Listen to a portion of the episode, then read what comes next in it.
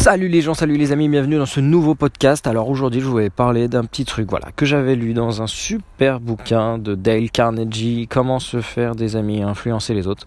Parce que j'ai trouvé quand même ça euh, eh ben, assez énorme comme chiffre. Mais en gros il commence tout de suite par... Euh, alors c'est un petit livre sur... Euh, très intéressant, c'est euh, Teddy Boy RSA qui l'avait recommandé. Et je vous recommande sa chaîne au passage. Allez en description le petit lien. Teddy Boy, allez voir allez voir. Et euh, c'est lui qui recommande ce livre qui est un peu un des premiers livres de PNL, on peut dire. Sur voilà, comment, comment vraiment. Le titre est un peu chelou, hein, comment se faire des amis, influencer les autres. Si t'offres ça à quelqu'un, il va mal le prendre. C'est, toi, tu me prends pour. Ça se fait pas, j'ai pas d'amis, comment ça. Non, bref, c'est très utile, super pour. Euh, ouais, pour négocier des trucs, pour, euh, pour discuter avec les gens. C'est vraiment excellent. Euh, pour euh, voilà, si vous voulez demander un chien à votre maman, ça va vous aider à négocier.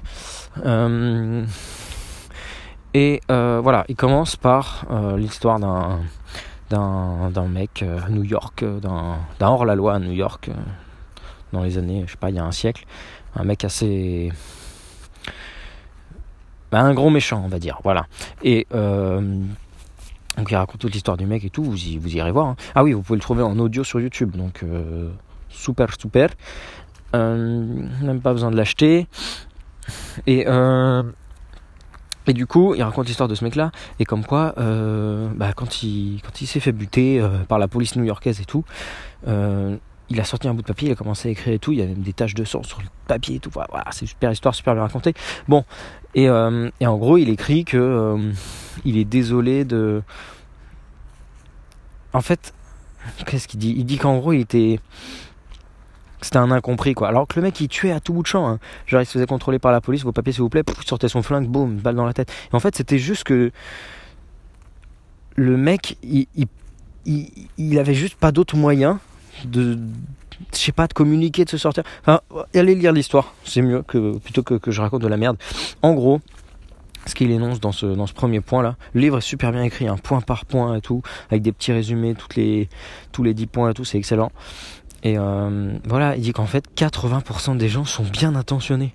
Donc c'est assez énorme. Et c'est voilà, il dit en gros que dans cette histoire-là, ce mec était bien intentionné. Pourtant, il butait des gens et tout. Hein. Mais son cerveau, son modèle était détraqué au point où il pensait bien faire et bon, il faisait quand même le mal, il tuait des gens. Bon. Mais je vous rappelle, on ne sait pas ce qui est bien ou ce qui est mal. Pour ça, on le verra qu'à la fin. Ah là là, ça fait plusieurs fois que je répète ça et parce que c'est important.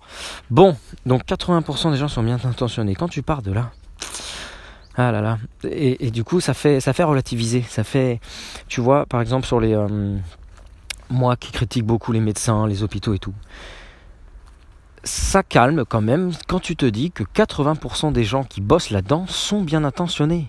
Et c'est quand même super important. C'est que même si les gens font de la merde des fois, ça part d'une bonne intention. Alors bon, comme on dit, l'enfer est pavé de bonnes intentions. Donc faut se méfier des bonnes intentions.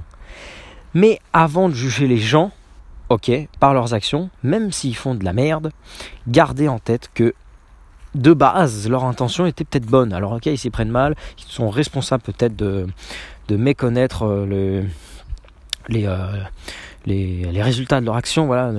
Mais ne, les jugez pas, juste à, juste ne vous arrêtez pas à ça, voilà. Et moi-même qui critique beaucoup, hein, quand je suis allé voir, euh, euh, quand, je vais voir quelqu'un à l'hôpital, je me dis, bon, j'aime pas, j'aime pas ce qui se passe, j'aime pas, j'aime pas les médocs, ça manque de, ça manque d'arbres, ça manque de forêt, tout ça. Mais les gens qui sont là, qui travaillent, les infirmières, machin, qui se butent et tout, sont bien intentionnés même si ils ou elles font de la merde. Donc ça c'est important à garder en tête. Et pareil pour un, je sais pas moi, le directeur de Total, pour un grand banquier, enfin voilà, tous les, tous mecs que vous pouvez imaginer qui, qui, vous, qui vous gâchent la vie. Donc je vous rappelle déjà que vous êtes responsable de tout ce qui vous arrive et ce ne sont pas leur faute. Hein, votre pire ennemi c'est vous-même. Donc s'il y a 80% de mecs bien intentionnés, essayez d'en faire vos alliés contre vous-même. Ça c'est vraiment important. Donc voilà, petit chiffre intéressant. Euh, à garder en tête. Voilà. Euh, voilà, je sais pas quoi dire de plus, mais restez positif. Euh, faites-vous des alliés plutôt que des ennemis. Hein. Qui que ce soit, même le mec qui. Ah là là, je me souviens d'avoir expérimenté ça au primaire, même en collège, d'avoir d'avoir verrouillé une cible, tu vois, une grosse brute, un mec qui faisait un peu le con et tout. D'avoir verrouillé, d'en avoir fait mon pire ennemi. Je me souviens, il y a des mecs dans ma tête, hein, ou, alors quand je rentrais le soir, je disais ah, j'ai un pire ennemi. Et ce pire ennemi là, en fait, il suffisait de discuter avec lui et ça devenait un ami. C'est juste une incompréhension. C'est ah, faut arrêter de mettre des gens dans des catégories et voilà, se méfier de façon de de nos jugements, de voilà. Bon, ça part en cacahuète, là je pars dans tous les sens, donc petit podcast, mais pour moi c'est quelque chose d'assez important, d'assez important à retenir, à garder en tête pour éviter de, faire de la merde, de faire des conneries et de juger les gens bêtement. Euh, voilà, ils sont bien intentionnés. Donc ça, c'est quelque chose à garder. Donc même si c'est ce qu'on nous dit aussi euh, dans, la, dans la religion, hein, ne déteste pas le, pécheur, déteste le péché. Voilà.